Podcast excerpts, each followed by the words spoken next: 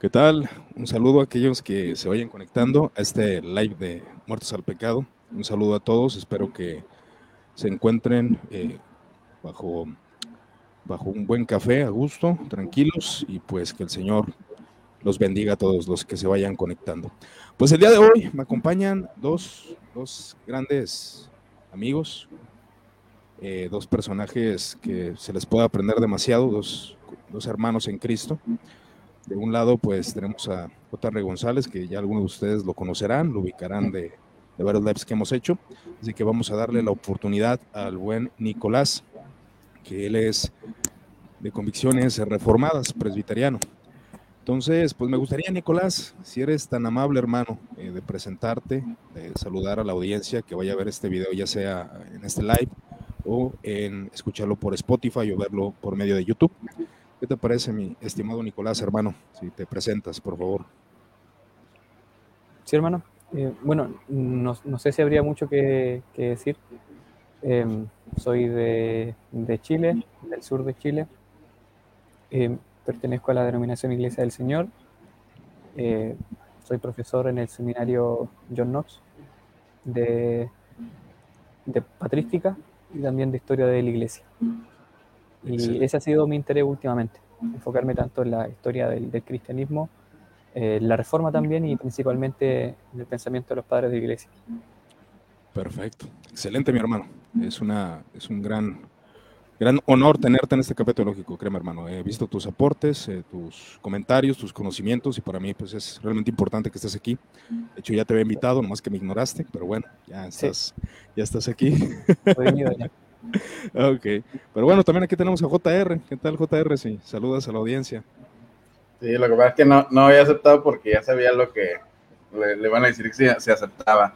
Este, no, pues ya saben, a mí ya me ya conocen, ya hemos hecho algunos live, hemos tocado algunos temas que para alguna gente puede ser este, complejo, la teología de la liberación. Siempre me invita para estos temas, Iván, porque ya sabe que ya si me atacan ya le vale.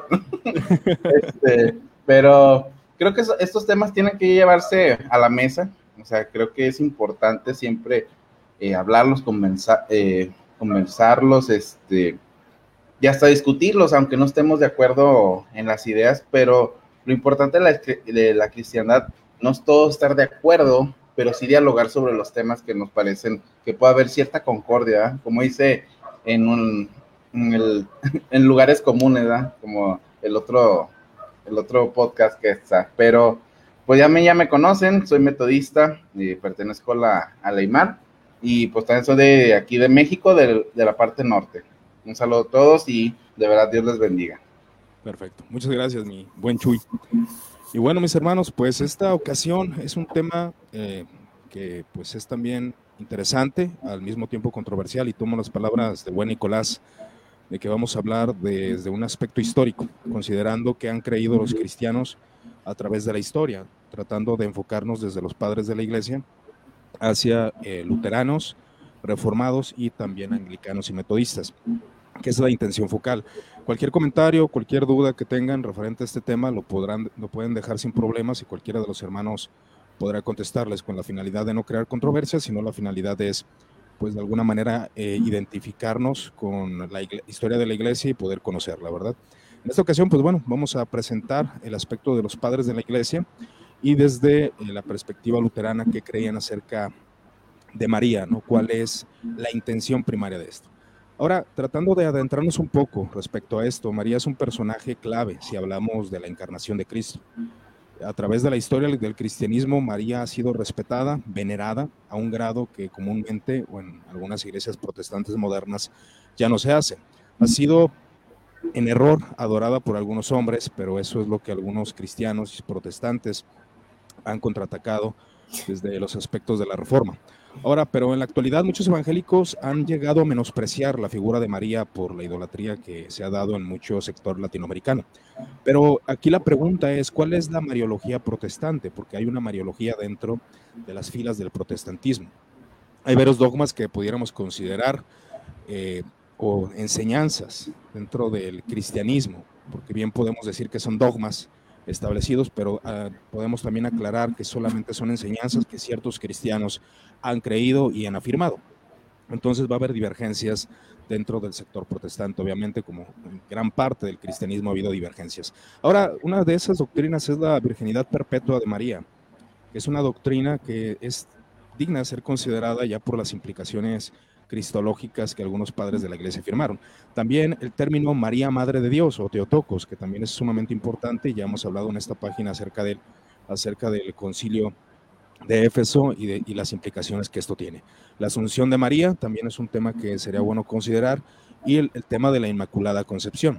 Ahora, adentrándome en esto de la estructura mariológica de los padres de la iglesia, eh, hay un exponente que tiene un libro bastante interesante que es La Perpetua Virginidad de María es Jerónimo. Eh, Jerónimo, él siendo un cristiano de fervor, buscaba de alguna manera eh, la santidad y la piedad. Y él fue dedicado en muchos aspectos de su vida a ciertos rasgos del monaquismo o ciertos rasgos de, la separación en, en, el sentido ascético. Ahora, el conformismo de la, de la iglesia que llevó que el imperio empezara a tomar fuerza y el cristianismo juntamente con él, comienza un movimiento espiritual de la vida ascética y de la énfasis de la vida virginal. Y, obviamente la Virgen María como símbolo y estandarte fue puesto como la virginidad perpetua de María, como símbolo de la forma de vida y ejemplo a seguir. Y esto le dio bastante fuerza a lo que es la doctrina de la perpetua virginidad de María. Ahora un personaje bastante interesante es Ilvidio. Ilvidio eh, contra Jerónimo. Este, este maestro que ahora que obviamente tenía la intención, no buscaba atacar a María, sino que buscaba mostrar la dignidad de la virginidad, pero también del matrimonio. En algunos aspectos, eso es algo que nosotros como cristianos eh, protestantes en la modernidad tratan de enfatizar la dignidad de lo que son las relaciones sexuales dentro del matrimonio. Pero eh, Jerónimo, al ver que es, estaba Ilvidio de alguna forma atacando para él la dignidad de María, comienza a hacer una refutación.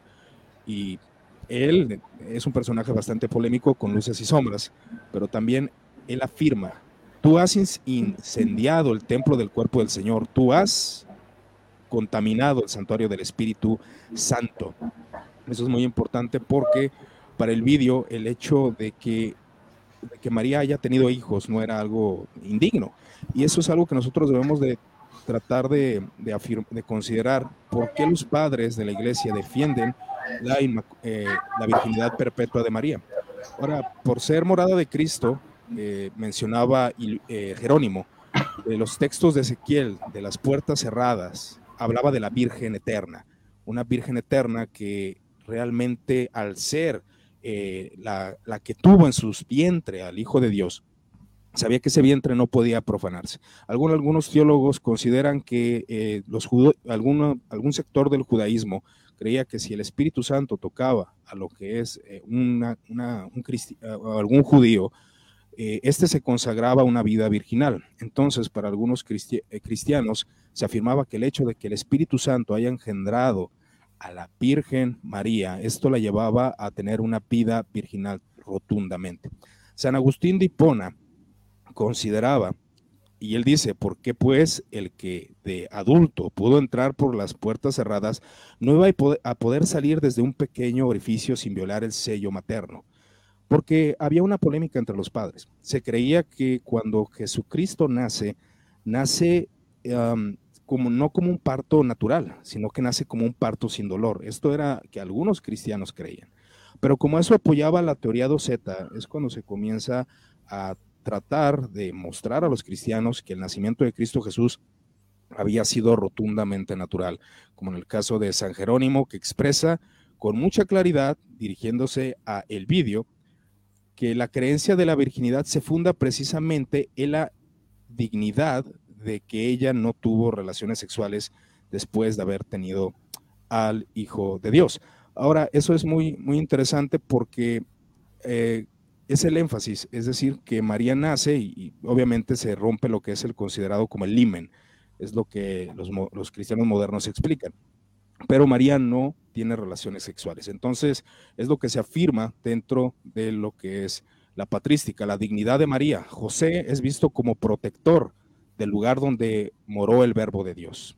Así que José, al saber que el verbo de Dios había estado en María, él decide llevar una virginidad una, una castidad y solamente cuidar a María, según explican los padres de la iglesia. Jerónimo argumenta que el ser primogénito no significa que él haya tenido varios hermanos, que es el argumento del vídeo. De hecho, si ustedes leen eh, los argumentos del vídeo, son los argumentos actuales que se utilizan para intentar eh, refutar lo que es la perpetua virginidad de María.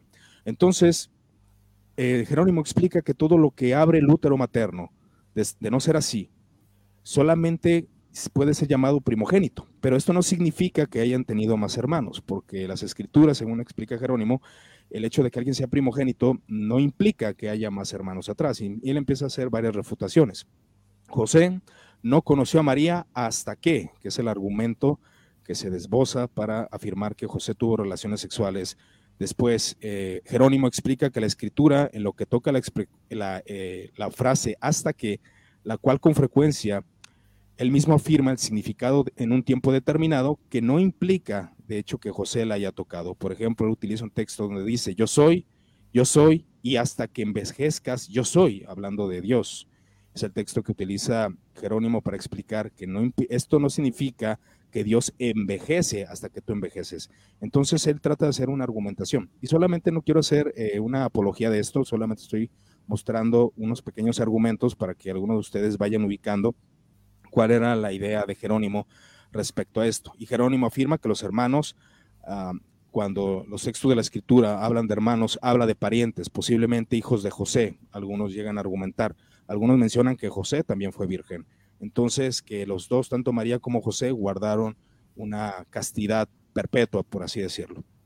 Entonces, en la parentela judía, menciona Jerónimo, que es como eh, se le mencionaba a los primos, a los hijos de los, eh, de los tíos, y así es como se denomina por parte de Jerónimo.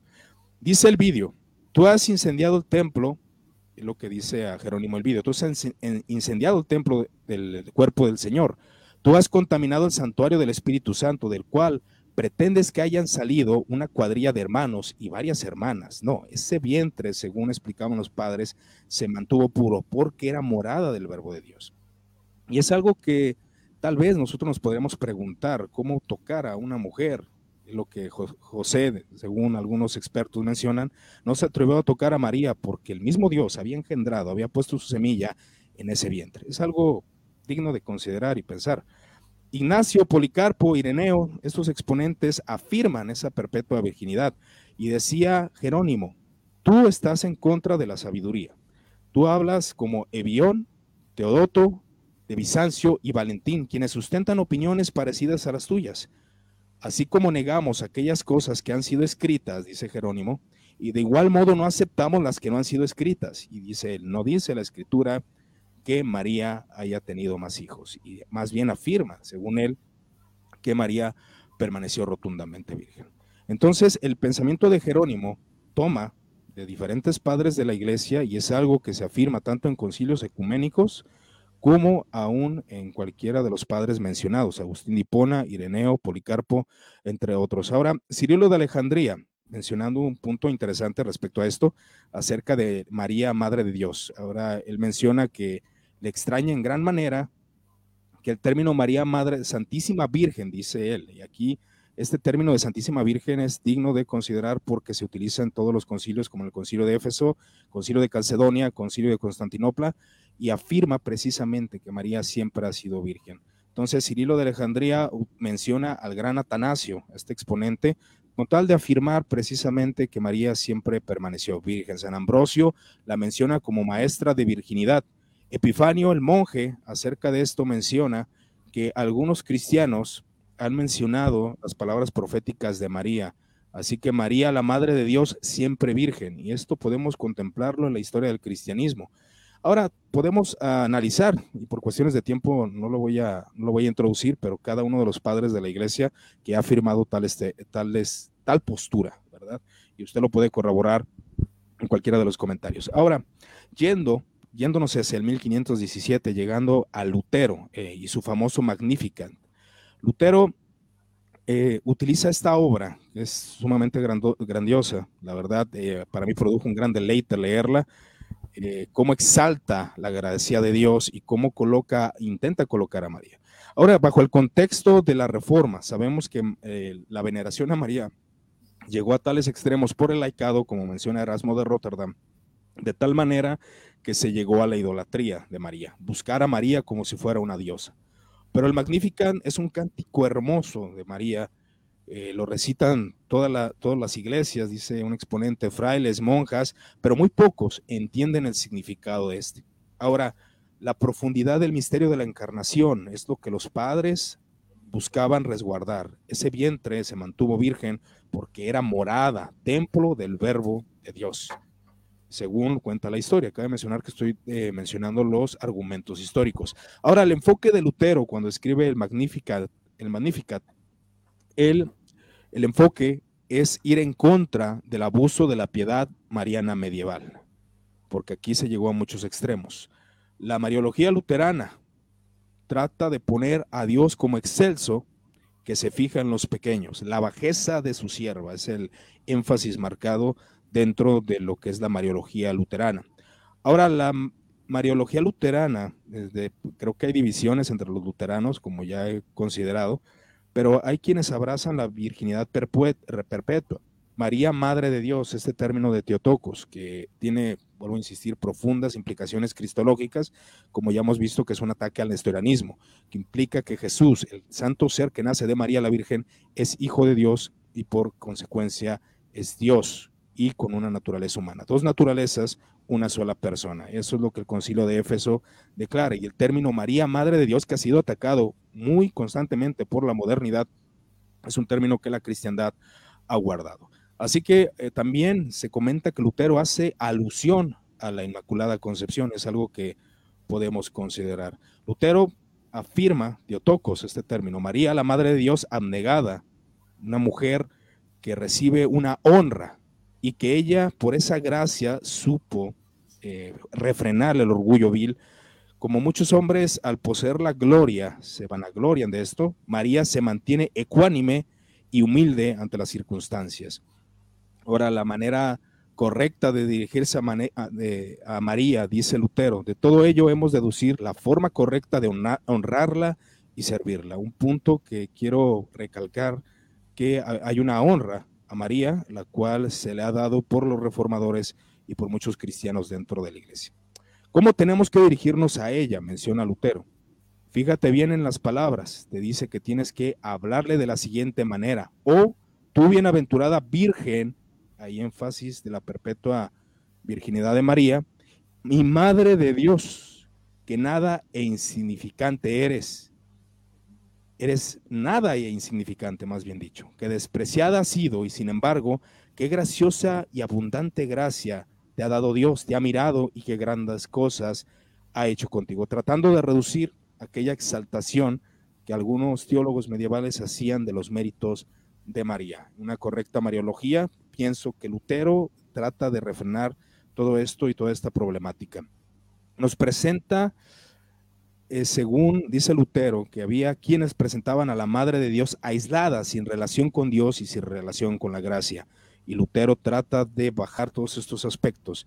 Y él menciona, oh tu bienaventurada Virgen y Madre de Dios, qué estupendo consuelo nos has manifestado, Dios por tu medio, porque se ha fijado tan graciosamente en tu indignidad, en tu bajeza. Y esto mismo nos hace pensar en adelante que siguiendo tu ejemplo, no nos despreciará a nosotros, que también somos pobres hombres insignificantes, sino que nos mirará, nos mirará y también graciosamente. Y eso es importante para ver el contexto de este gran texto de Lutero, el cual trata, vuelvo a mencionar, de equilibrar la visión sobre María. Enfatiza la gracia de Dios y coloca a María en un grado de dignidad, pero de respeto. Siempre se tuvo una reverencia hacia la Virgen María.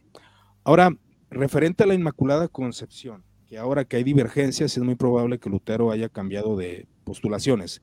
Él menciona, es dulce y piadoso creer que la infusión del alma de María se efectuó sin pecado original, de modo que en la misma infusión de su alma ya fue también purificada del pecado original y adornada con los demás dones de Dios, recibiendo un alma pura infundida por Dios, de modo que desde el primer momento que ella comenzó a vivir fue libre de pecado. Esto lo menciona en el sermón de sobre el día de la concepción de la Madre de Dios en el año 1527. Y también eh, la Confesión de Augsburgo, afirmando estas, estos textos que estoy mencionando y lo que estamos hablando de la perpetua virginidad de María como María, Madre de Dios, y las divergencias que puede haber en cuanto a la concepción o la inmaculada concepción de María, que significa que ella nace sin pecado, ¿no? Pero también la Confesión de Augsburgo hace un énfasis, habiendo nacido de la pura Virgen María, tratando de enfocar tal vez en la perpetua virginidad, aunque, vuelvo a mencionar, hay luteranos que consideran que la perpetua virginidad de María no es eh, creíble o no es guardada por muchos sectores. Entonces, Martín Lutero, según afirman, creía que María tuvo otros, no tuvo otros hijos. María no tuvo otros hijos y que no hubo relaciones maritales con José. El texto latino de los artículos, artículos de Esmalcalda del 1537, escrito por él, utiliza el término siempre Virgen María. Entonces, a mi conclusión en cuanto a los padres y a Lutero, es, es considerable eh, ver lo que querían de María a través de la historia, la perpetua virginidad de María, María, Madre de Dios, y algunos llegaron a considerar el aspecto de la eh, concepción de María sin pecado. Pero bueno, eh, hasta todo esto, el punto que quiero colocar aquí para darle la palabra a Nicolás, es de que los reformadores buscaron colocar de alguna forma la veneración a María en su lugar correcto y no llegar a los extremos de la idolatría. ¿verdad, Nicolás? Te cedo la palabra igual para que nos cedas, para que nos hables más bien de los reformadores, hermano, por favor. Sí, hermano. Bueno, desde aproximadamente el año 1612, eh, que más o menos los estudios acerca de la postura protestante sobre María comenzaron a ser casi famosos. Eh, hay por ahí un escrito de un, de un autor llamado Walter Trapolet, quien alrededor del año 1612 publicó un, librito que se llama Los protestantes eh, veneran a María. Ese librito eh, tiene mm, una serie de citas en las cuales se alude a, Lutero, a Calvino, a los reformadores magisteriales, y se trata de demostrar que ellos tenían cierta continuidad con la doctrina y con la piedad católica, o sea, a, nivel universal y en el contexto histórico de la Iglesia. Eh, ya remontándonos en el siglo XX, eh, Max Turian, quien fue el, fundador de la comunidad de, de, Taise, él eh, también publicó varios libros donde se sirve de algunas obras antiguas donde se muestra claramente testimonios íntegros de los reformadores acerca de la percepción que tenían en este caso de, de, María. Y lo interesante es que no, no solamente está Zwinglio, eh, quien publicó sermones sobre, sobre María, eh, sino que también Bullinger, está eh, Martín Lutero, como bien lo, lo decías tu hermano, y también está Juan Calvino. Y este punto es importante porque hoy, en día, y esto se ve mucho en lo que son las redes sociales, los grupos sobre todo de, Facebook, se ve que se trata de interpretar el pensamiento de uno u otro autor eh, sin ir ni siquiera a las fuentes y por otro lado, sin ir tampoco a los intérpretes, eh, por así llamar, autorizados sobre dicho autor, que se han dedicado a ese, a ese tema. Por tanto, cualquier idea que a mí no me, no me parezca correcta sobre un autor mm, va a ser una simple herejía, aunque el autor mismo lo haya declarado en algún tiempo histórico. Por tanto, es, un error que a veces eh, logramos ver en algunos sectores. Pero, ¿qué podemos decir sobre eh, Juan Calvino? Creo que primeramente tendríamos que decir que la cuestión de María en el protestantismo se muestra de dos formas, en una de continuidad y una de discontinuidad. La discontinuidad, por ejemplo, tiene que ver con que los reformadores en su mayoría rechazaron la idea de la asunción de María que aunque fue declarada dogma de forma muy tardía, ya en el tiempo de Juan Damasceno eh, era una realidad. Eh, también rechazaron otras doctrinas como la Inmaculada Concepción, eh, otras cuestiones como la veneración, la oración a, María y también todo este tipo de piedad que se desarrolla en la Edad Media acerca de la relación que tiene María con Cristo y cómo esto resulta en una corredención cómo María también eh, participa con Cristo en la redención del género humano. Eh, los reformadores se eh, rehusaron afirmar estas cuestiones. Por tanto, ahí claramente hay una tajante discontinuidad con lo que se mantenía en la iglesia medieval. Sin embargo, la continuidad tiene que ver con los aspectos que tú ya habías mencionado, hermano, y tienen que ver principalmente con la maternidad divina y por otro lado con la virginidad perpetua. Y es Juan Calvino quien enfáticamente habla acerca de estos dos temas. Y lo habla de dos sentidos, tanto en un carácter positivo como en un carácter negativo. Pero sería bueno comenzar diciendo qué es lo que entiende Juan Calvino acerca de María. Eh, todos sabemos lo que ocurre en, el Evangelio de Juan, eh, capítulo 2, los primeros 11 versículos, donde ocurre la cuestión de la cena de Canaán. Vemos que allí comienza a faltar el vino, eh, se acaba de hecho, y María, de forma muy apresurada, va ante Cristo y como que le está diciendo, haz algo, haz, haz un milagro, como si Cristo no tuviera el control de esa situación. Y Juan Calvino lo que hace, eh, cuando comenta en el año 1553, que es donde publica su comentario, sus dos comentarios al, Evangelio de Juan, él dice que la respuesta que Cristo le da a María, cuando le dice, mujer, eh, tú que a mí y yo que a ti, eh, en, otras palabras, ¿qué tiene que ver conmigo lo que tú me estás diciendo? Ahí Juan Calvino usa esta palabra de Jesús porque no le llama como madre, y él dice que es eh, importante este, este dicho de Jesús. De hecho, lo voy a citar textualmente. Él dice, este dicho de Jesús advierte abierta y manifiestamente a los hombres que se cuiden, no sea que, elevando demasiadas supersticiones en honor al nombre de la Madre de la Virgen María, se transfieran, le, le, transfieran perdón, lo que pertenece exclusivamente a Dios. Por tanto, aquí Calvino saca una lección práctica, eh, no porque esté negando un término eh, e, extra bíblico que tenga que ver con la tradición, sino más bien porque él entiende que en su contexto, eh, haciendo un paréntesis, muchas de las cosas que Calvino dice las dice en su contexto. Por lo tanto, eh, no porque él la haya dicho en su contexto significa que él las creía así, sino que él se ponía en el lugar de sus hermanos que eran débiles en, en estas cuestiones tan llamativas en ese tiempo. prosiguiendo entonces, Calvino usa este ejemplo de las palabras de Jesús para que sepamos cómo debemos nombrar a María, pero en un contexto donde ya hay una fuerte influencia de elevación a María, por sobre lo que es, en este caso, el mismo Jesús.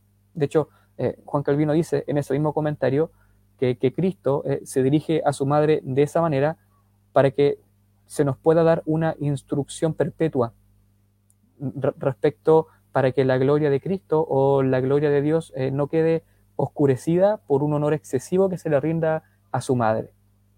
Por tanto, el primer punto fundamental es que Juan Calvino entiende que de la forma que Cristo habló de María, es la forma también en la cual nosotros tenemos que hacerlo. Obviamente en un contexto donde hay mucha influencia de, este, de esta cuasi piedad eh, que tiene que ver con María y que se estaba desarrollando de forma muy fuerte en el siglo XVI. Ahora, ¿qué podemos decir respecto a la maternidad divina? Eh, hay varios testimonios sobre esto. Bueno, de hecho, eh, Juan Calvino no escribió tanto, bueno, no escribió una obra sobre María. De hecho, lo único que podemos desprender de su Mariología, por así llamar, se encuentra en, su, en una epístola que escribió en 1552 y en su comentario a Lucas de 1555 y el de Juan, que acabamos de sacar. Y también el Evangelio de Mateo. Esos son más o menos los tres, las, tres fuentes principales para saber qué es lo que creía eh, Juan Calvino. Respecto a la maternidad divina, eh, como comentando el, pasaje eh, clásico de, Lucas eh, capítulo 1, versículo 43, allí Juan Calvino habla de que Elizabeth llama a María madre del Señor y lo primero que toca no es a María, sino la cuestión cristológica. Eso es importante, porque lo que hace Juan Calvino es decir que por un lado Elizabeth llama a María madre del Señor, que no es otra cosa que hablar de madre del, del Adonai, o sea, del mismo Yahvé del Antiguo Testamento. No hay ninguna eh, cuestión que decir aparte de eso. Pero por otro lado, lo que hace Calvino es decir que Elizabeth habla de María como madre del Señor, denotando la unidad de la persona en las dos naturalezas en Cristo. Es decir, que fue válido y fue correcto que, que Elizabeth dijera que María es la madre del Señor, porque estaba diciendo que era la madre de Dios. ¿Por qué? Porque en Cristo ocurre esa unidad de persona, en esa dualidad de naturalezas que se unen en el mismo sujeto que es eh, el Hijo de Dios. De hecho, él dice lo siguiente, como si hubiera dicho que el que fue engendrado mortal en el vientre de María es al mismo tiempo Dios eterno, porque debemos tener en cuenta que ella no habla como una mujer común por sugerencia propia, sino que simplemente pronuncia lo que fue dictado por el Espíritu Santo. Este nombre Señor pertenece estrictamente al Hijo de Dios, y aquí cita 1 Timoteo 3:16, eh, Hijo de Dios manifestado en carne, quien ha recibido del Padre todo poder y ha sido designado como gobernante supremo del cielo y de la tierra, que por su agencia Dios puede gobernar todas las cosas. Por tanto, eh, el primer argumento respecto a la maternidad divina en Juan Calvino no es tanto mariológico, no tiene que ver tanto con el término eh, teotocos en sí, sino más bien con la cuestión cristológica que significa el término, es decir, una refutación, por así decir, del nestorianismo. Eh, hablar de Cristo como Dios y como hombre, con dos naturalezas en una sola persona. Ahora bien, hay un testimonio de Juan Calvino que a veces se usa para decir que él no creía en esto, pero que algunos creemos que demuestra lo contrario, pero siempre en su contexto en el cual él lo está diciendo. En el año, bueno, en el mes de, el 27 de septiembre de 1552, Juan Calvino escribe una carta, eh, la epístola 300, que se llama, a la iglesia francesa que está en Londres. Allí eh, Juan Calvino habla de muchos otros temas que tienen que ver con la misa, con la adoración papal y con la influencia que esto puede tener dentro de la iglesia eh, francesa en Londres. Y toca un punto importante y tiene que ver con el término Madre de Dios. Y él dice eh, tajantemente lo siguiente, no puedo ocultar que se desaprueba ese título que comúnmente se atribuye a la Virgen en los sermones, y por mi parte no creo que ese lenguaje sea correcto, conveniente o adecuado. Tampoco lo haría ninguna persona sobria, por lo que no puedo persuadirme de que exista tal uso en tu iglesia, porque es como si hablaras de la sangre, de la cabeza o de la muerte de Dios. Sabes que la escritura nos acostumbra a un estilo diferente, pero hay algo aún peor que esto en particular, porque llamar a la Virgen María Madre de Dios solo puede servir, y esto es lo importante, solo puede servir para confirmar a los ignorantes en sus supersticiones. O sea, a primera vista parece que en este testimonio Juan Calvino está en contra, o sea, desaprobando de forma rotunda el uso del término Madre de Dios. Pero el mismo Calvino es el que pone en contexto el uso de este término. El mismo habla de que se atribuye en los sermones. En otras palabras, Juan Calvino estaba corrigiendo a esta iglesia y eh, advirtiéndola de cualquier influencia que hiciera del sermón un, que tuviera un contenido que no tuviera concordancia con el Nuevo Testamento. Porque el Nuevo Testamento en ningún versículo dice que María es Madre de Dios. Por tanto, ¿por qué usarlo en la predicación del Evangelio? Eso es lo primero que está reclamando Calvino. Y en segundo lugar, y aquí es donde se, ve si él está en contra o a favor, es que él pone que el uso del término Madre de Dios no puede ser usado por los ignorantes y las supersticiones que estos tienen. En otras palabras, por la influencia que tienen del catolicismo romano, ya sea porque están batallando con esa influencia o porque ya vienen de una tradición romana. Por lo tanto, aquí Juan Calvino toma el término Madre de Dios en un sentido bien limitado eh, y también eh, no de forma tan, tan explícita, eh, sino que lo toma cuidadosamente por el amor a las personas de la congregación francesa en Londres, porque ellos eran ignorantes y estaban también en muchas supersticiones. Por lo tanto, si se usaba el término en el culto, en la predicación y se unía al lenguaje cristiano, esto iba claramente a causar un retroceso en la piedad protestante. Iba a causar que se volviera a los mismos excesos con respecto a María. Otro punto importante también de este mismo tema es qué es lo que eh, Juan Calvino entiende acerca de los hermanos de Jesús. Se puede probar en toda la, literatura de Calvino que él claramente habla de María como la Virgen o como la Santísima, e incluso la nombra como Madre de Dios. Pero como hemos visto aquí, todo tiene que ser entendido en ese eh, contexto, de ponerse en el lugar del hermano propenso a la superstición. En el mismo año, 1555 aproximadamente, eh, Juan Calvino comenta el Evangelio de Mateo. Y sabemos lo que dice Mateo 13:55, donde habla sobre los hermanos de Jesús.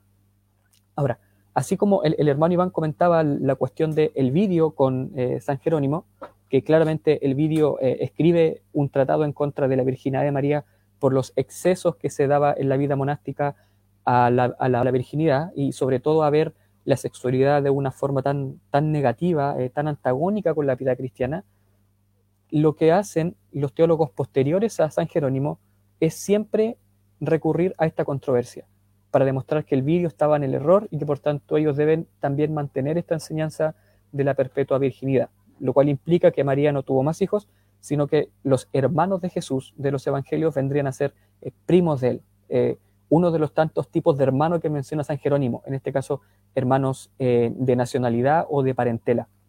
¿Qué dice Juan Calvino? En Mateo 13:55 vemos que allí se habla de los hermanos de Jesús. Y Juan Calvino, Calvino tajantemente dice que el término hermanos eh, que se ha empleado en ese versículo, según el idioma hebreo, siempre denota a un pariente. Y aquí eh, Juan Calvino hace lo que hacen muchos otros teólogos al, hablar de este tema. Eh, tomar ejemplos del Antiguo Testamento, como el de Abraham, el de otros personajes también que claramente no eran hermanos de sangre, pero que el Nuevo Testamento habla de ellos como hermanos, pero en el sentido de la parentela y de la nacionalidad pero no en una unión de carnalidad que tenga que ver con la misma padre y el mismo, eh, la misma madre. Lo que dice eh, Calvino es lo siguiente, en el idioma hebreo se usa para denotar cualquier pariente. Y aquí vuelve al tema del vídeo. Dice, y en consecuencia, el vídeo mostró una ignorancia excesiva al concluir que María debió haber tenido muchos hijos, porque a veces se menciona a los hermanos de Cristo. Mateo, eh, Calvino, perdón, conocía esta controversia entre el vídeo y también con, em, con Jerónimo. Y usa esta misma refutación para demostrar que los hermanos, en este caso, serían primos y no hermanos de sangre. No da más razones, no da una razón teológica de por qué son eh, primos y no hermanos. Solamente se limita a, a, a servirse de la misma tradición. Otro versículo importante en esta cuestión es Juan capítulo 7, versículo 3, donde también aparecen los hermanos de Jesús. Allí Juan Calvino usa el mismo lenguaje, dice, bajo la palabra hermanos, los hebreos incluyen a todos los primos y otras relaciones, cualquiera que sea el grado de afinidad. Dice que se burlaron de Cristo, porque él evitó ser visto y conocido, y se ocultó en un distrito mezquino y despreciado de Judea. Eh, cuando digan que también tus discípulos vean se refieren no los domésticos, bueno, ahí habla unas cuestiones más interpretativas del versículo, pero lo que claramente hace es lo mismo, es comentar que los hermanos que aparecen allí son primos. Otro versículo también que usa de la misma forma es Juan capítulo 19, verso 25, donde se habla de María, eh, de los hermanos y también de María. En el Nuevo Testamento María eh, Virgen no es la única, está la, María Magdalena y también María eh, de Cleofás. Y esto aparece parece tener cierta confusión respecto a quiénes eran los hermanos de Jesús y los hijos de, María. Eh, Juan Calvino dice que lo siguiente, la llama esposa o hija de Cleofás, pero prefiero la última interpretación, es decir, que estos hermanos de Jesús no son hijos de María, sino que son hijos de María, la que tiene como esposo a Cleofás. Dice que era hermana de la madre de Jesús y al decirlo adopta la fraseología del idioma hebreo, que incluye primos y también otros parientes. Por tanto, estos hermanos de Jesús vienen a ser familiares de María, por tanto, primos de Cristo, pero en realidad son hijos carnales de María eh, con, con, Cleofás. Eh, vemos que no fue en vano que María Magdalena fuera liberada de siete demonios, etc. Sigue con el mismo tema. Ahora, respecto a la virginidad, eh, es una, es una deducción lógica que afirmar que los hermanos de Cristo son primos trae por consecuencia que María no haya tenido hijos aparte de Jesús y que únicamente Jesús haya sido el único hijo de María. Aquí Juan Calvino no habla de las causas de la virginidad de María, ni tampoco habla de si eh, José hizo un voto, eh, una idea que va a ser bastante rechazada. La, idea de creer que María y José hicieron un voto de, virginidad eh, es una cuestión que no se va a considerar tanto. Se va a ver más papista esa enseñanza. En Mateo 1.25, que es un versículo un tanto controversial, donde eh, el autor canónico dice que eh, José no conoció a María hasta que, esa, esa frase es la gran problemática, hasta que dio a luz a su hijo Jesús. Aquí, en primer lugar, Juan Calvino reconoce que este versículo eh, le sirvió de pretexto al vídeo para proponer unos disturbios, grandes disturbios, dice él, que el vídeo introdujo dentro de la iglesia en el periodo anterior. Y se los atribuye claramente a el vídeo. Él dice que lo siguiente, la inferencia que el vídeo trajo de ella fue que María no permaneció virgen más tiempo hasta su primer nacimiento y que después tuvo otros hijos con su marido. Aquí también eh, Calvino alude a la cuestión de Jerónimo. Dice Jerónimo, por su parte, defendió con seriedad y abundancia la virginidad perpetua de María. Ahora, si Calvino no estuviera de acuerdo, no apelaría a esta controversia, no apelaría por tanto a Jerónimo, y tampoco diría que Jerónimo defendió la perpetua virginidad. Él la está afirmando, eh, no tan explícitamente, pero directamente sí la, la, considera. Él añade algo, quedémonos satisfechos con esto que ninguna inferencia justa y fundamentada puede extraerse de estas palabras del evangelista sobre lo que sucedió después del nacimiento de Cristo. Aparte, habla también del término eh, primogénito, que para algunos significaba de que era el primero de muchos, pero para otros también tenía el significado de que él fue el primero en abrir el vientre, sin eh, aludir a si hubo otros hijos después. Dice, se le llama primogénito, pero es con el único propósito de informarnos que nació de una virgen. Se dice que José no la conoció hasta que dio a luz a su hijo primogénito, pero esto se limita a ese mismo tiempo. Lo que sucedió después, el historiador no lo informa, hablando de, Mateo. Bien sabido es que tal ha sido la práctica de los escritores inspirados. Ciertamente ningún hombre planteará jamás una pregunta sobre este tema, excepto por curiosidad, y nadie sostendrá obstinadamente la discusión, excepto por un gusto extremo y por la disputa. Por tanto, eh, ¿qué podemos decir eh, sobre, sobre Juan Calvino? Eh, más adelante, si se puede, también me gustaría tomar el punto de vista de, Francis Turretín, un ortodoxo reformado sobre este tema. Podemos ver que Juan Calvino consideraba el término Madre de Dios, pero con un uso bien limitado y que podía no usarse por, amor a los hermanos que estaban más allegados a la, a, la, a la, tradición y a toda la influencia papista y excesivamente mariana, por otro lado, considera que los hermanos de Jesús en los sinópticos son primos y que María se mantuvo virgen hasta el fin de sus días, pero no añade temas devotos ni de una cuestión eh, más particular o de una gracia especial que tenía María para mantenerse virgen. No da más argumentos, de hecho, los temas que trata no los trata en una forma exegética, ese punto es interesante, sino más bien apelando a la misma tradición. Eh, lo mismo hizo también em, el reformador eh, Martín Lutero. Por tanto, tenemos ahí una, una clara enseñanza de lo que creía Juan Calvino acerca de la virginidad de María, acerca de la maternidad divina de María y también acerca de la relación de los presuntos hermanos de Jesús que se presentan en los sinópticos. Excelente, Nicolás. Una reseña histórica acerca del sector reformado, que precisamente es lo que queríamos ligar frente a cómo los abusos de ciertas, ciertos énfasis que se encuentran los padres apoyaban de alguna manera ciertas visiones papistas, pero los reformadores se encargaron de eh, llevar al equilibrio eh, lo que era la veneración a María. Y pues ahí podemos ver que ya consideramos a los padres, consideramos a Lutero, a los reformadores como Calvino, la Iglesia Católica Reformada, pero ahora vamos a considerar otro aspecto con el estimado J.R. González, J.R. González, vas a hablar de anglicanos y metodistas. Está muteado tu micrófono, hermano.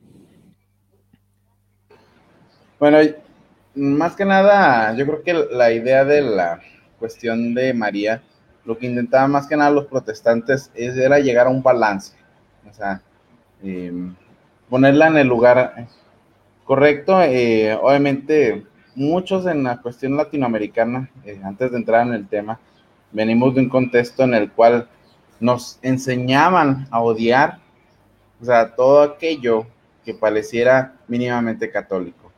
Eh, recuerdo que cuando me enseñaron del bautismo infantil, pues obviamente lo asocias a, lo que, o la manera en que eso, y obviamente va adentrándose uno en las cuestiones de historia, historias eh, de la reforma protestante, lo que ellos pensaban, eh, y puede decir, ah, bueno, me parece razonable la manera, ya en la manera en que lo explican. Entonces, nomás quería empezar eh, esto con ello.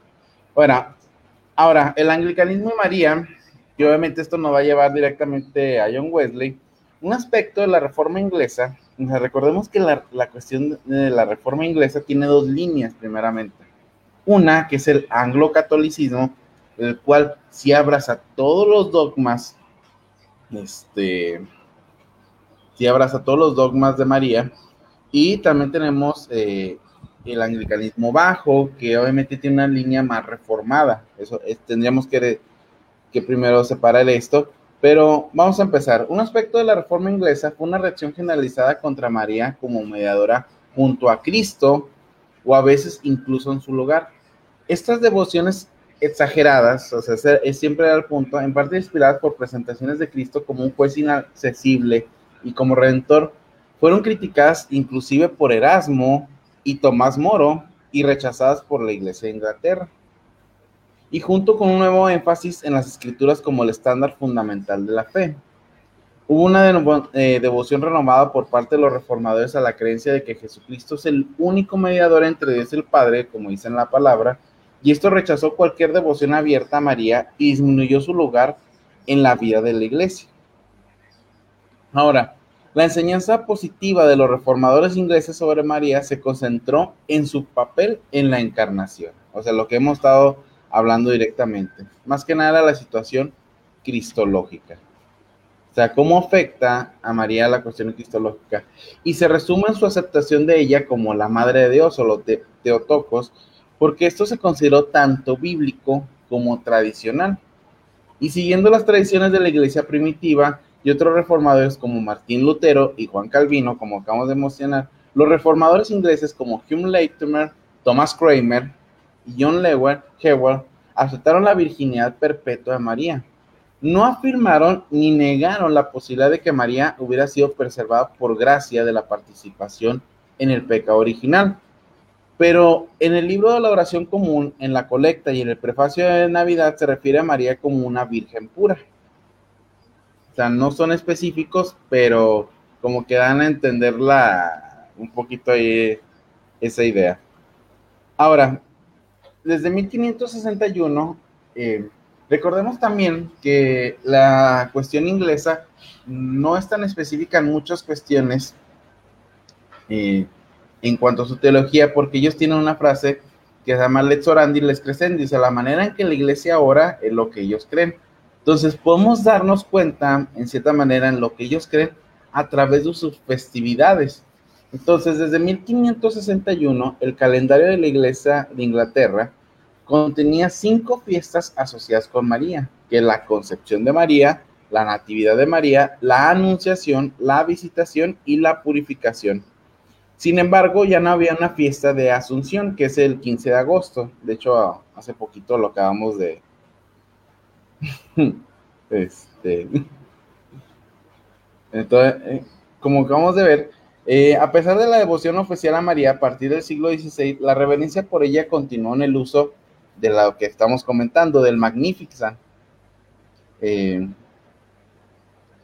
este Magnificat en la oración verbestina y en el nombramiento y dedicación de iglesias y capillas de la Virgen en el siglo XVII, escritores como Lancelot Andrewes, Jeremy Taylor, Thomas eh, Turner y Thomas, eh, Thomas Kent tomaron la tradición católica y una apreciación más completa del lugar de María en las oraciones de la iglesia. Andrewes, en sus eh, oraciones privadas, tomó prestado las liturgias orientales para profundizar su devoción mariana. Em, el teólogo de Cambridge, eh, John Pearson, que fue nombrado obispo de Chester en 1672, en su célebre libro Una exposición del credo, afirmó tanto la Inmaculada Concepción como la Virginidad Perpetua de María, escribiendo, creemos que la Madre de nuestro Señor no ha sido solo antes y después de su nacimiento, pero también siempre fue virgen, la Virgen más inmaculada y bendita.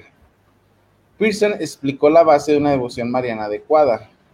Dice, si Isabel exclamó con una voz tan fuerte, bendita entre tú, entre todas las mujeres, cuando Cristo fue recién concebido en el vientre de María, ¿qué expresiones de honor y admiración podemos considerar suficientes ahora que Cristo está en el cielo y esa madre con él?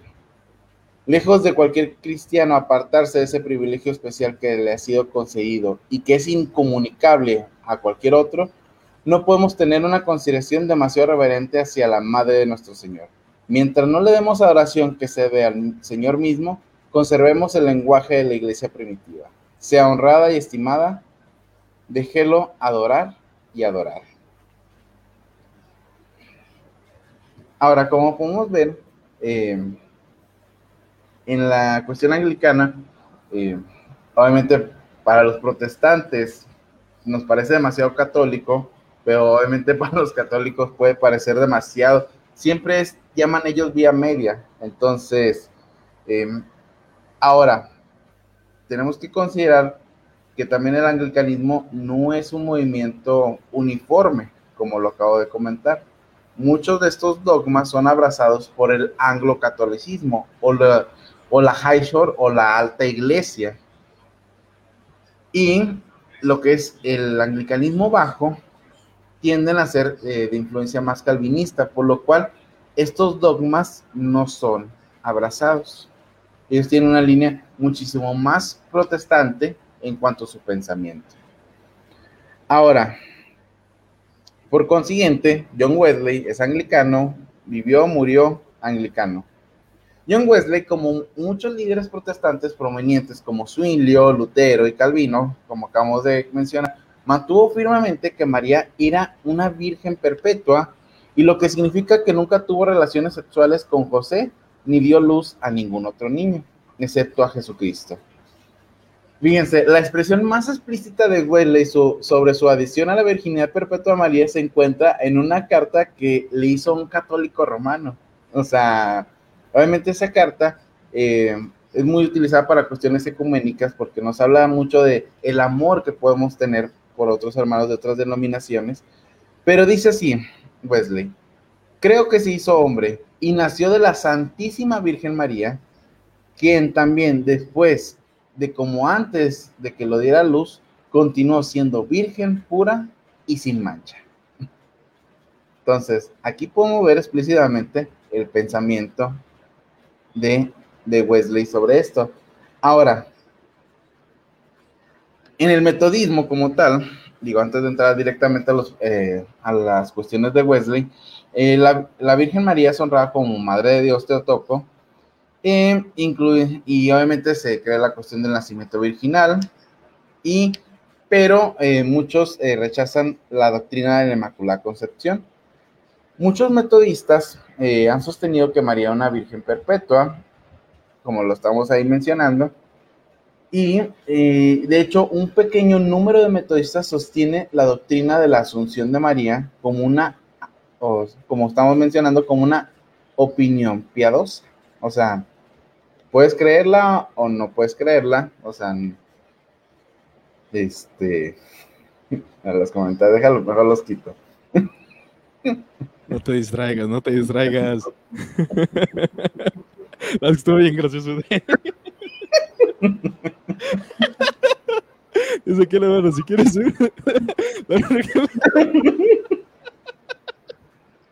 Ahí está, hermano, bueno, que quieras más teología aquí. Venga, venga, Chuy, no te distraigas. Ay, no, Estamos bien serios, le quisimos ser serios. Bueno, adelante, mi, estimado Jesús. Bueno, eh, debemos de tener en cuenta este, que realmente, o sea, Wesley, eh, a diferencia de Calvino, eh, no tiene una teología tan sistemática, pero podemos dislucidar su pensamiento a través de sus cartas y más que nada sus comentarios. De hecho, una de las grandes fuentes de teología que tenemos de John Wesley o del metodismo son sus notas explicativas acerca del Nuevo Testamento. Ok, entonces, ya tomando esto, podemos irnos directamente.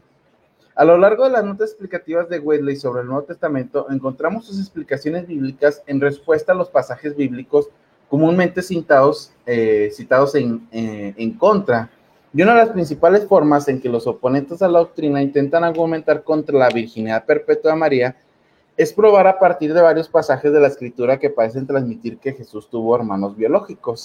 De la misma manera en que usamos comúnmente el término hoy en Occidente. Dos de los pasajes más comunes citados es eh, Mateo 1, 24 al 25 y Mateo 13, 53 al 57. Eh, de, de, hecho, creo que son los mismos que ahorita alude también Juan Calvino, pero si fijamos también Wesley está un poquito sobre esa línea de pensamiento. El argumento principal de 1.24 al 25 se centra en la palabra hasta y se argumenta que este uso eh, en griego prueba definitivamente que tuvieron relaciones sexuales después de que ella tuvo un hijo. Obviamente está hablando Wesley. Respuesta que él no la conoció hasta después de que ella dio a luz. Wesley argumenta de que ahí no se puede inferir que la conoció después. No más de lo que se puede inferir de esta expresión, o sea, Mical, como por ejemplo en 2 Samuel 6:23, Mical no tuvo hijos hasta el día de su muerte. O sea, que tuvo hijos después. Tampoco las palabras que siguen, el primogénito, alteran el caso, porque abundan los lugares en los que se usa el término primogénito, aunque no hubo hijos posteriores. También dice Wesley, también vemos otros ejemplos de esto en el Nuevo Testamento, por ejemplo en primera de Timoteo 4:13, que um, por ejemplo dice, hasta que, dice, vengan, atiendan a la lectura pública de las escrituras, a la predicación o a la enseñanza. No inferimos de esto que después de la llegada de Pablo, ellos cambiarían lo que estaban haciendo, dice Wesley. Asimismo, eh, en Mateo 1, 24, 25, solo afirma que no hubo relaciones sexuales hasta ese momento y no afirma que ocurrió un cambio con la llegada de Jesús. De hecho, es interesante que la New American Bible captura este entendimiento cuando traduce. De hecho, dice así, él no tuvo relaciones con ella en ningún momento antes de que ella tuviera un hijo. Wesley tenía mucho más que decir de Mateo 13, 53 al 57 sobre los hermanos y hermanas de Jesús. Creo que en este punto es necesario eh, eh, también ver sus paralelos en los otros evangelios, que de hecho Wesley citará en su totalidad por conveniencia. Ahora, el enfoque principal de estos pasajes se refieren a los eh, términos griegos, hermanos, hermanas, respectivamente.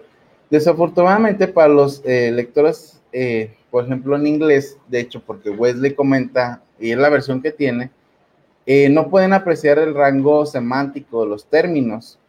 Y de hecho, el término griego adelijo se usa ampliamente en las escrituras como el término primo, por ejemplo, Primera de Crónicas 23, 21 al 22, o un pariente remoto del Coro 23, 7. Obviamente esto, esto lo, lo, dice Wesley.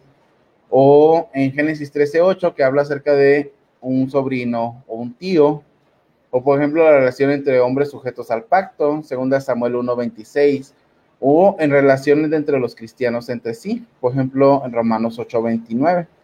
El ejemplo más cercano de esta amplia gama de significado de los términos se encuentra eh, en, versos, en versículos posteriores en Marcos 6.17, donde vemos que la relación de Herodes con Felipe habla acerca como su hermano y está utilizando el mismo término. Pero sabemos por la historia que Felipe solo era el medio hermano de Herodes, eh, de Herodes Antipa.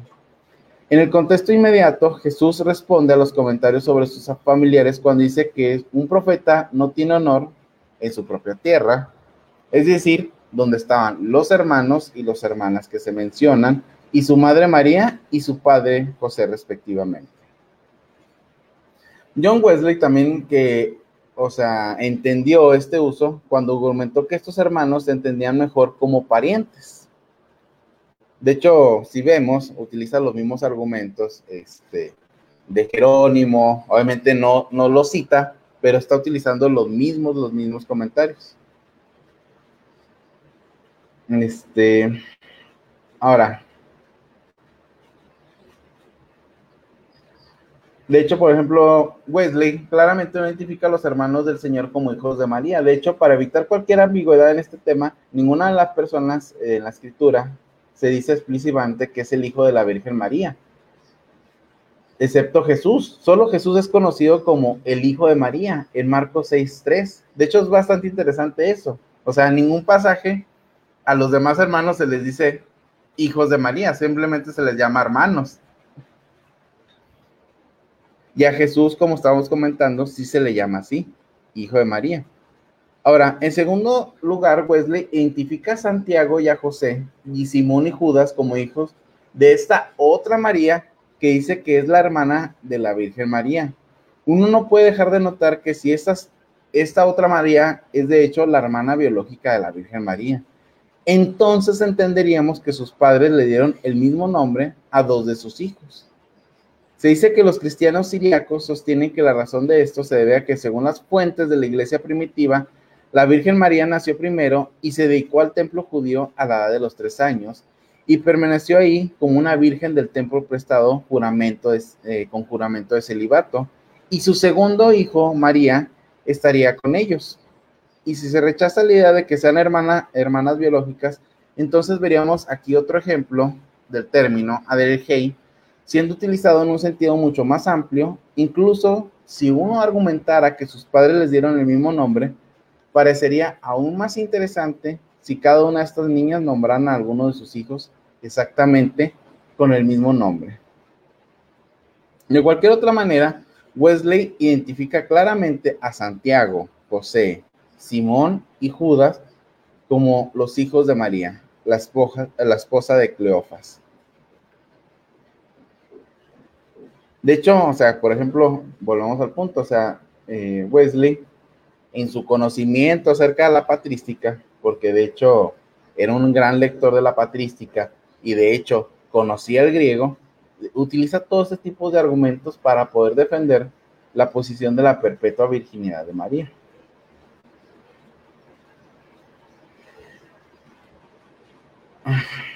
De hecho, nomás para y termina, eh, terminando, em, y eh, también tomar en cuenta las presuposiciones, Wesley viene eh, también del anglocatolicismo, o bueno, o de ese movimiento eh, que después daría, daría forma a lo que se llama el movimiento de Oxford, que es donde viene John Henry Newman y todo eso.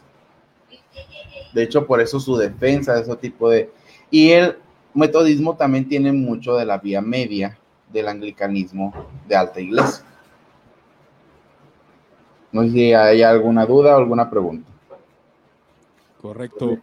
Bueno, eh, me parece interesante, creo que con lo que hemos argumentado, tanto Nicolás J. R. González como un servidor, podemos ver una línea de cuáles son las doctrinas que el protestantismo, porque precisamente es la historia del protestantismo, para eh, los padres de la iglesia, pues son tomados por todos los sectores cristianos, ya sea Oriente, Occidente, eh, protestantes, católicos y ortodoxos, ¿no?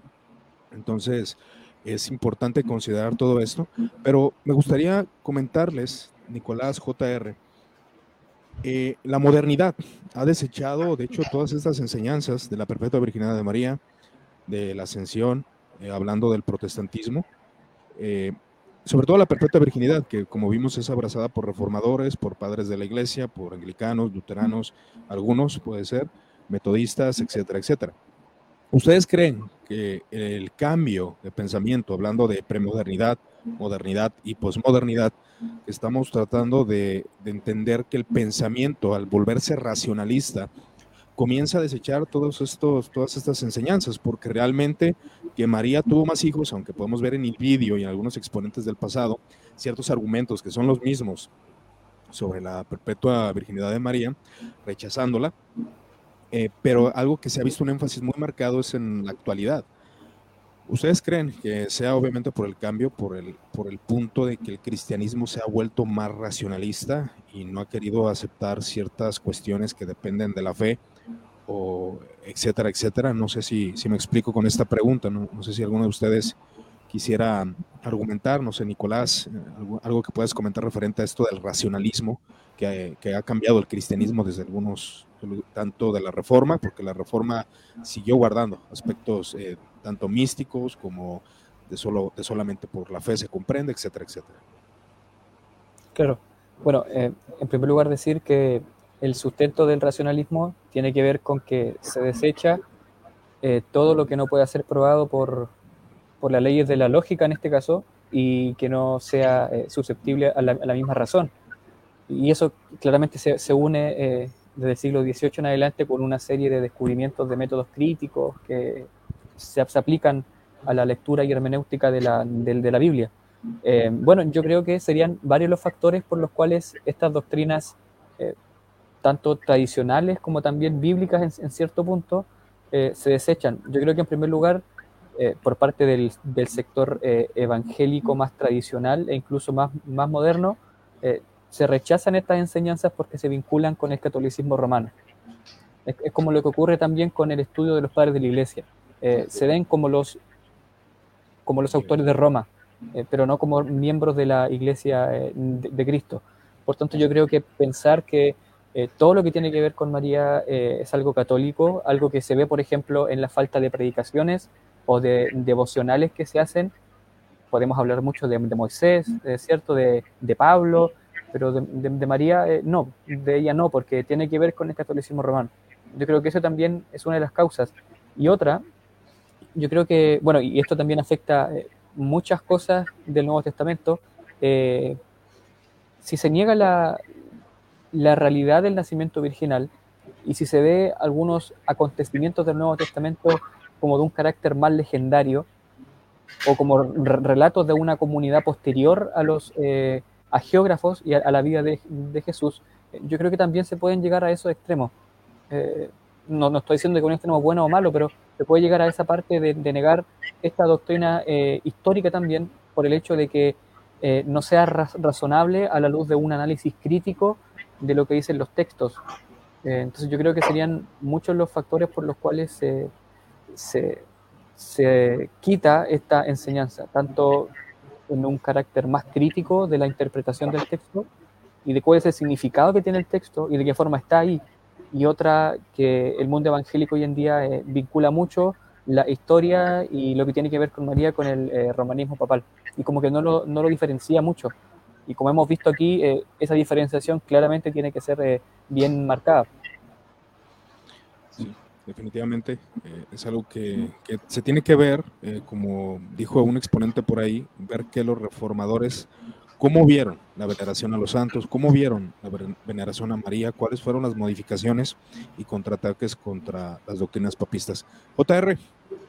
Bueno, este, yo creo que como tú bien estás ahí comentando, eh,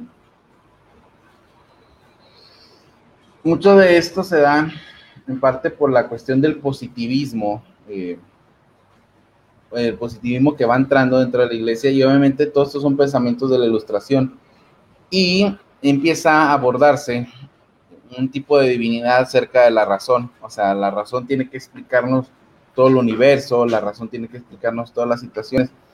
De ahí, por ejemplo, muchas situaciones que se van dando progresivamente y el rechazo a muchas ideas que vienen de los pensadores de la Reforma.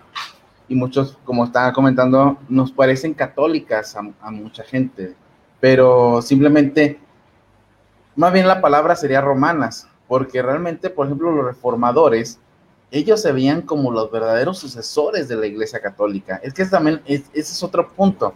Ellos se veían como verdaderos sucesores de la Iglesia Católica por lo cual la idea no era una destrucción de toda la línea de pensamiento que tenían la Iglesia Universal. Ellos se veían como los verdaderos herederos del pensamiento de la Iglesia eh, Universal. Simplemente era quitar los excesos y aquellas añadiduras que no estaban firmemente ancladas dentro de la cuestión eh, de la tradición. Ahora, en el momento en el cual el racionalismo entra, empiezan a quitarse muchas situaciones. También, por ejemplo, lo podemos ver en la cuestión sacramental. O sea, todo ese tipo de rechazo a las cuestiones sacramentales, tipo de pensamiento, la presencia de Jesucristo, todo ese tipo de, situaciones místicas y que para ese tipo de pensamiento es muy irracional pensar, ¿cómo puede estar eh, Dios aquí? O cómo María puede permanecer virgen después de tener a un hijo. ¿ah? Eh, entonces, eh, la, la, cuestión de la lucha que tiene a veces eh, todo ese tipo de pensamientos. Ahora, añado a esto, eh, creo que es importante y como comentario para cerrar, que una parte de lo que debemos de hacer nosotros en la cuestión de investigación es ayudar a que la iglesia pueda retomar eh, ese punto de lo que los reformadores quieren hacer, retomar la catolicidad de la iglesia. No tomar el papismo ¿ah? en algunos puntos, pero sí tomar la catolicidad de la iglesia. Aunque eso signifique abrazar muchas veces el misterio que ella envuelve. Pero, ¿qué no es misterio en, el cristianismo? O sea, un hombre que es perfecto Dios y perfecto hombre al mismo tiempo, ¿cómo lo puedes explicar racionalmente? Es que al final de cuentas, ¿quieres abrazar unas cosas racionalmente y otras no?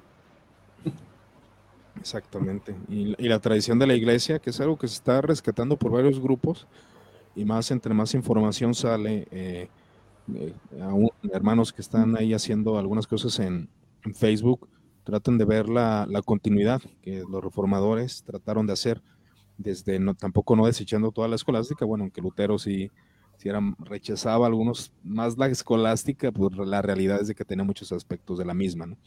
Entonces, es interesante conocer todas estas perspectivas. parece que no hay ninguna pregunta. No sé si quieren agregar algún comentario, Nicolás, JR.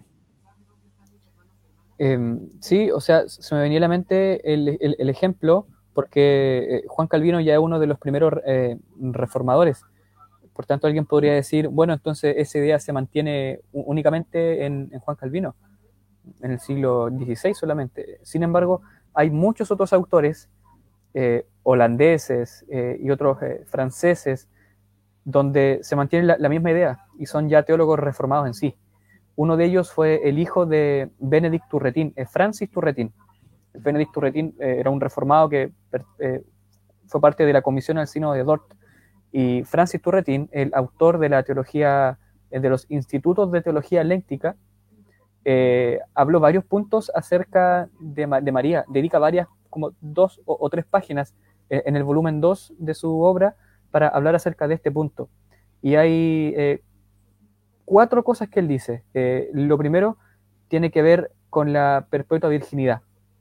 Y él dice algo interesante porque a veces se dice la analogía de la escritura y la sola escritura niegan rotundamente la tradición. A veces se oye eso, de que por lo tanto no hay que aceptar ningún tipo de tradición que no tenga un fundamento teológico, bíblico o exegético. Eh, sin embargo, eso se muestra que no es así en la misma práctica.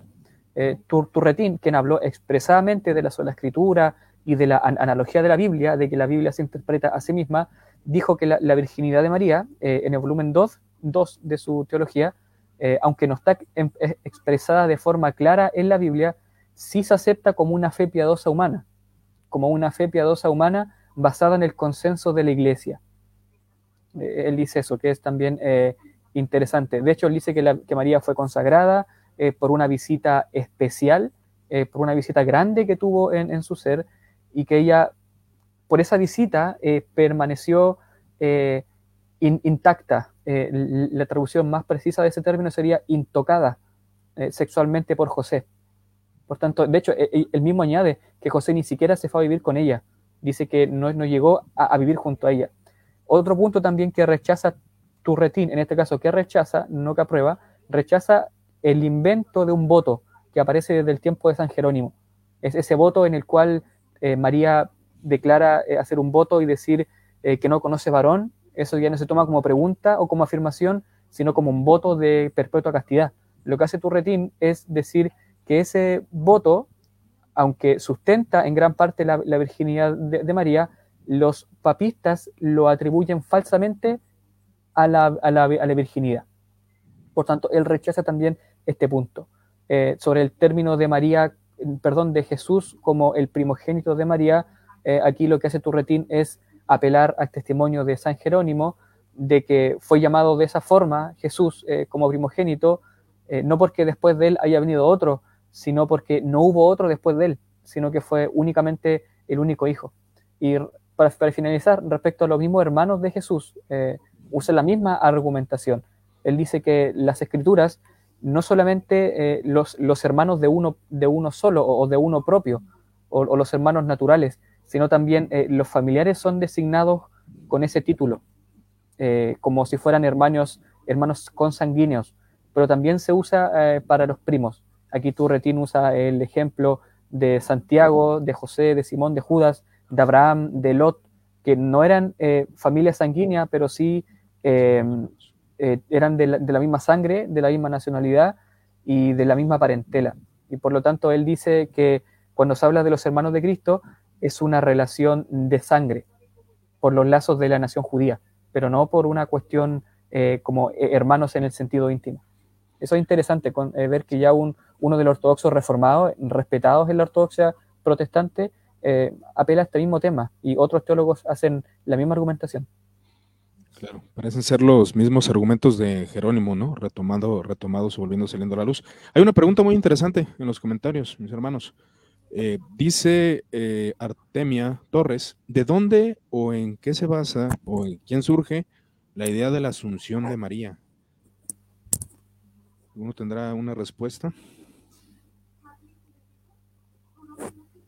No te escuchas, Jesús, creo que traes el micrófono. Sí, espérame.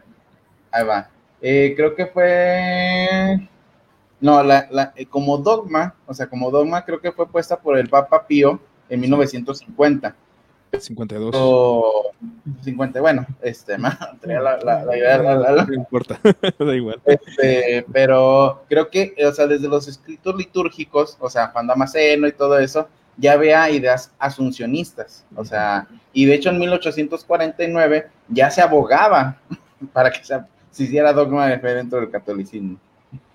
Exacto, también se le atribuye, más o menos estamos hablando del siglo IV, siglo V, varios textos apócrifos que mencionaban precisamente la Asunción de María.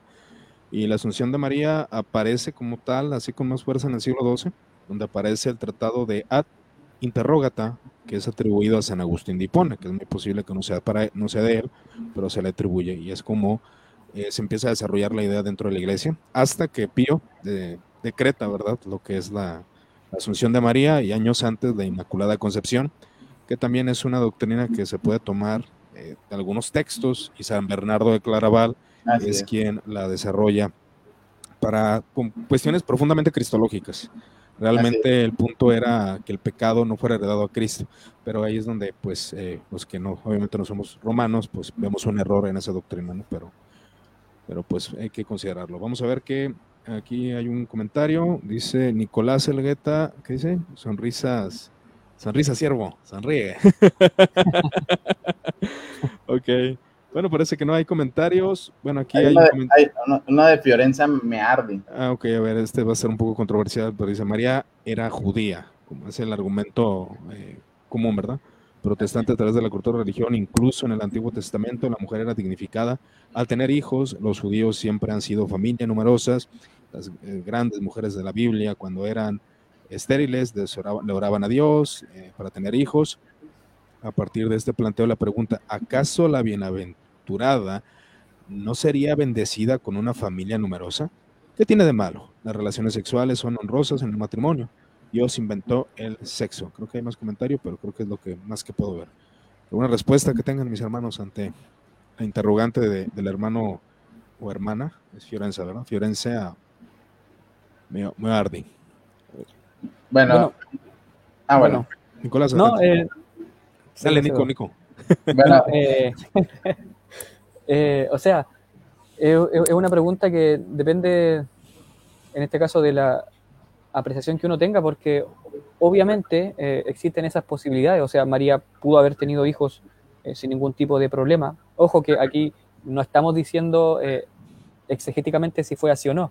De hecho, por lo menos yo no he, dicho si creo o no en ese tema. El punto es que históricamente lo estamos mostrando.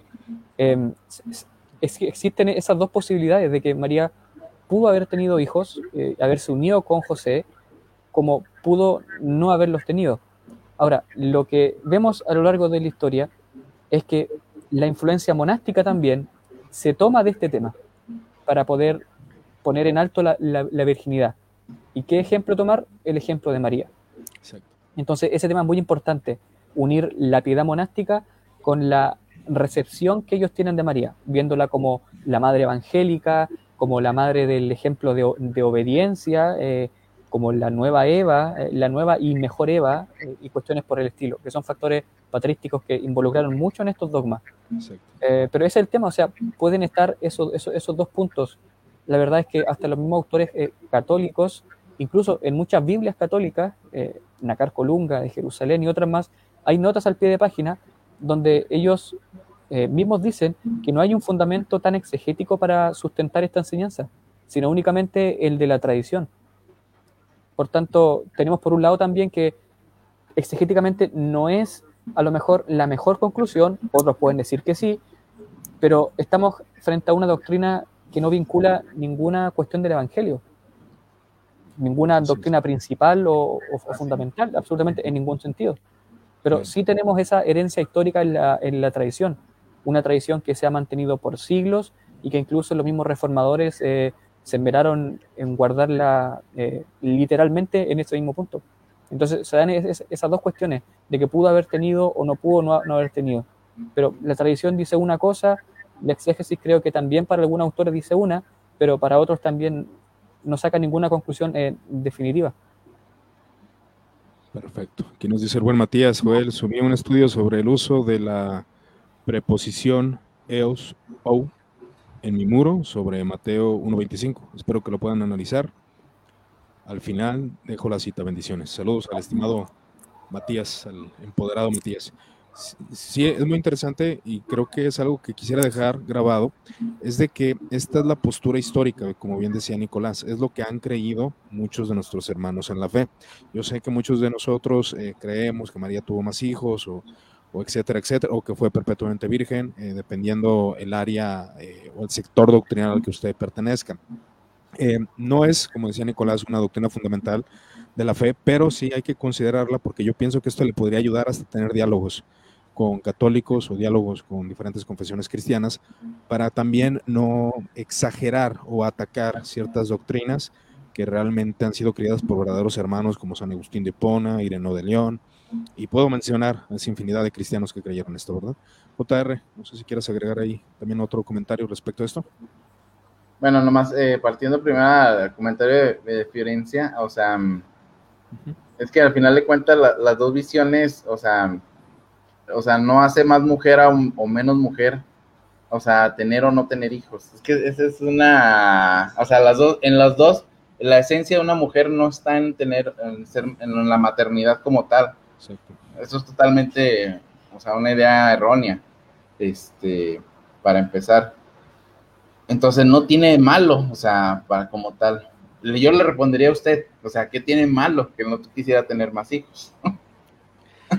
Y eso es algo muy interesante porque algo que enseña el cristianismo, al menos que yo he visto, que hablé de Antonio Abad ya hace en un café teológico pasado, y he visto eh, cuestiones monásticas como Jerónimo también, que perteneció de alguna manera al monasticismo y quien defendía a las mujeres vírgenes, porque obviamente era un contexto de sexual muy terrible, ¿no? Entonces él quería realmente tener una meta y necesitamos héroes para seguirlos. Está Cristo, está la Santa Virgen María, ¿no? Entonces ese fue uno de los puntos focales que debemos de considerar.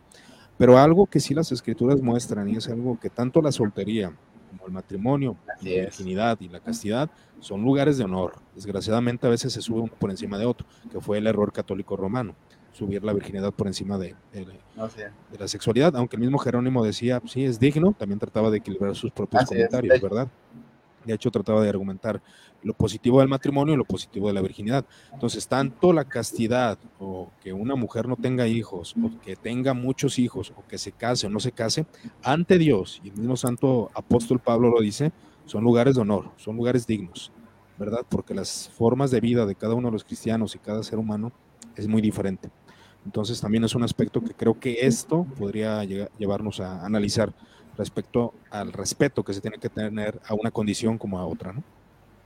Sí, obviamente, tomando ahí en, o sea, lo que hagamos, hagámoslo para gloria de Dios, o sea, no pongamos, no pongamos imposiciones sobre las demás personas, ¿verdad? Si esa persona quiere ser casta para gloria de Dios, para gloria de Dios, o si quiere tener hijos, para gloria de Dios, para gloria de Dios, puede hacerlo. Porque las escrituras sí lo enseñan, o sea, quédense como yo, dice el santo apóstol Pablo. Entonces, ahí tienes un mandato, eh, bueno, una sugerencia apostólica, ¿no? Sugerencia apostólica. Si alguien se queda soltero para servir al reino de los cielos, gloria a Dios. Si alguien se casa y tiene mil hijos, bien puritano, gloria a Dios, ¿no? Entonces, creo que, creo que es parte de. Aquí hay una pregunta, espero que a ver si alcanza a leer. Eh, ¿Qué opinan del argumento de Levítico? 15 que usan muchos hermanos para negar que María fue siempre virgen. Según algunos comentan que el hecho de que ella sangrara habla muchas veces acerca de su virginidad y automáticamente debe ser descartado por su impureza. ¿Qué opinan, hermanos? Creo que sí, también Jerónimo lo menciona en el video. ¿Qué opinan, hermanos? A ver, buen Nicolás. Nico, eh, bueno, eh, como dije también, las, las razones para apelar a la virginidad de María, personalmente yo creo que no son tanto exegéticas, sino más bien teológicas, que se desprenden íntimamente de la, del misterio de la encarnación. Eh, por tanto, pueden, de hecho, hay padres de, la iglesia que, discuten este tema, si es que el himen de María, por así decir, se rompió o no, así o si ella sangró o no, y, cuestiones por el estilo. ¿Cómo considerar eso si fue eh, realmente una desvirginización, por así decir, o, siguió manteniéndose virgen? Eh, por tanto, esa discusión da, da para mucho. Pero eh, lo que digo yo, yo siempre es esto, que en estos asuntos que tienen que ver más con la tradición, ni, ni siquiera los padres de la iglesia se las dieron tanto de exégetas para llegar a una respuesta clara, sino que interpretaron de forma eh, teológica, y canónica y cristológica eh, la Biblia para llegar a estas afirmaciones. De hecho, la, mayoría de las razones por las cuales ellos afirman la virginidad de María, por un lado tiene la fuerte influencia de la virginidad monástica, pero por otro lado la cuestión que encierra al, misterio de Cristo. Por tanto, eh, no, no creo yo que en este sentido de interpretación caiga lo que dice eh, Levítico o esas bendiciones de tener varios hijos que encontramos en los últimos capítulos de, de Deuteronomio, las bendiciones por guardar el pacto o el, fructificar y, multiplicarse. Eh, yo creo que más bien las argumentaciones son más teológicas, más bíblicas y no tan eh, exegéticas, porque incluso hay, hay, hay, versículos como en Ezequiel, donde, no, no recuerdo el capítulo ahora, donde el profeta dice que la puerta del templo va a estar cerrada, perdón, la puerta de Jerusalén va a estar cerrada y que nadie va a entrar por ahí porque el Señor salió de, salió de ahí y después se cerró. Muchos padres de la iglesia usaron esa, ese versículo para aludir a la, virginidad de María, de que nadie más iba, iba, iba a salir por, por, el vientre de ella porque el Señor Dios pasó por ahí y por tanto quedó cerrado en, ese sentido.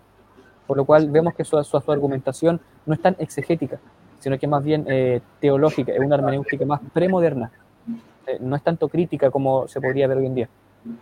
Así es. Y ese, punto es de que se llegó a considerar, como también lo mencioné, que Jesús no le causó dolor al parto, como mencionaba Nicolás, por cuestión de que Eva al pecar, eh, los dolores de parto le fueron, le fueron dados. Entonces, como podemos decir, algunos padres creyeron, María era una mejor Eva, no sufrió esos dolores de parto pero ya después eh, muchos obviamente dijeron que sí.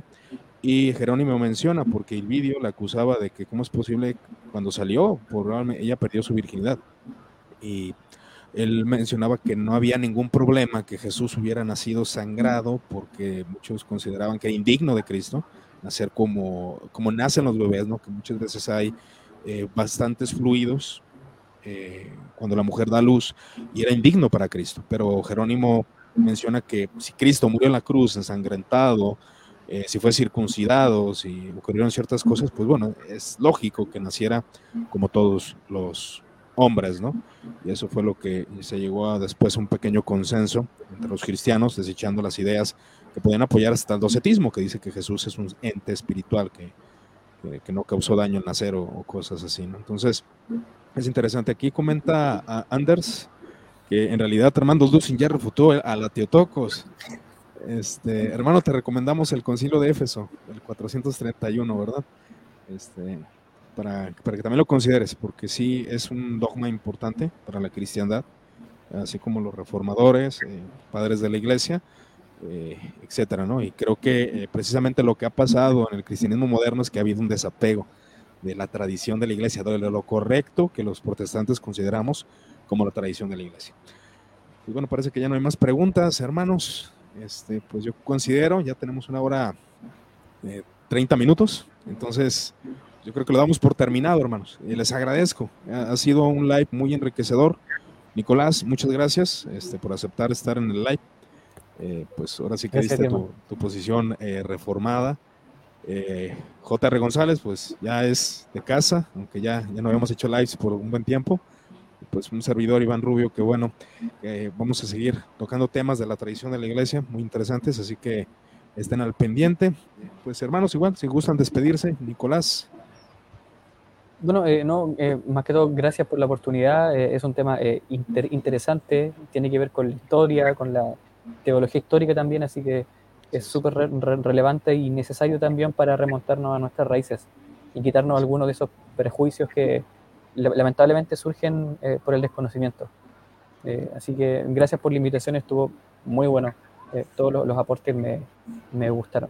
la verdad es un honor tener, tenerlos a los dos tremendos cracks aquí a Nicolás y a JR. ¿Cómo te encontramos, Anderson? ¿Tienes alguna página? Eh, algún lugar, aunque es medio egoísta, publica, hace sus publicaciones privadas, ¿no? o que solo sus amigos, no las puede compartir uno, nada, ¿Tienes algún, algún lugar donde te pueden encontrar, ¿no? Eh, o sea, mi Facebook, más, más que nada, más, que no, Nicolás eh, Elgueta. R. Elgueta. Si no, ¿no tienes alguna página o algo? No, nada. Ok, es, piadoso nuestro hermano. Sí, este, este aquí tenemos otro. Hola, Dios los bendiga. Quiero pedir oración por vida por mis. Eh, ¿Qué? Amígdala. Y adenoides. Que, que respira, pido oración por sanidad. Dios los bendiga. Claro que sí, Lenier González. Voy a tomar nota de tu nombre para hacer oración por ti, eh, hermano, que, Dios haga una sanidad en tu vida, hermano. Claro que sí, con mucho gusto. Pues, hermanos, eh, yo creo que aquí nos despedimos, JR. ¿Algo que quieras decir? Bueno, pues a mí ya me conocen, este, creo que fue un, pues, estuvo muy padre la plática eh, con el buen Nicolás y con Iván. Este, en los comentarios estuvo, Sí, sí, de hecho, de hecho hubo unos comentarios por ahí que, no, pero no te eh, dice aquí, es la Trinidad, eh, con, son todos los mismos, pero diferentes. Aquí dice el ortodoxo este neocalvinista, ¿quién es, quién es quién de los tres están iguales? Dicen. Sí. el espíritu de risa porque ahí nos reímos. Si quieres dar este, si quieres dar un ejemplo de la Trinidad, aquí tienes uno. Me dice Nicolás, ¿qué pasó? No me parezco estos. Aquí, dice, eh, ¿qué clase de multiverso es este? Los tres son igual. Bueno, somos, eh, eh, cada quien pertenece a un multiverso. El Doctor Strange abrió, abrió los portales y nos encontramos. Bueno, yo, no, yo no para cerrar, este, bueno, como está diciendo, estuvo bastante interesante.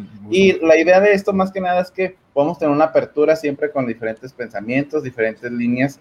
Eh, y ver que no, no siempre nuestra teología, eh, nuestro, nuestro mundo del yo pienso, yo creo, siempre puede ser la única posición que tiene toda la cristiandad. Exacto. Entonces, es bueno que nos investiguemos, oremos y que nos, siempre nos estemos asiados a la cruz de Cristo. Así es, amén a eso, hermano. Pues gracias a Dios, eh, no olvidamos orar por por Lenier, ahí en, su momento de devocional, hermanos, pues ahora oramos por él. Y bueno, Dios me lo siga bendiciendo, hermanos. Muchas gracias por estar en este capítulo teológico número 30. Y aquí a Nicolás, a JR González, gracias por sus tremendos aportes, hermanos. Aquí tenemos a, grandes maestros. el Señor los siga bendiciendo, mis hermanos. Que la gracia del Señor Jesucristo esté con ustedes y estamos. cualquier duda y comentario, ya lo saben, estamos a sus órdenes.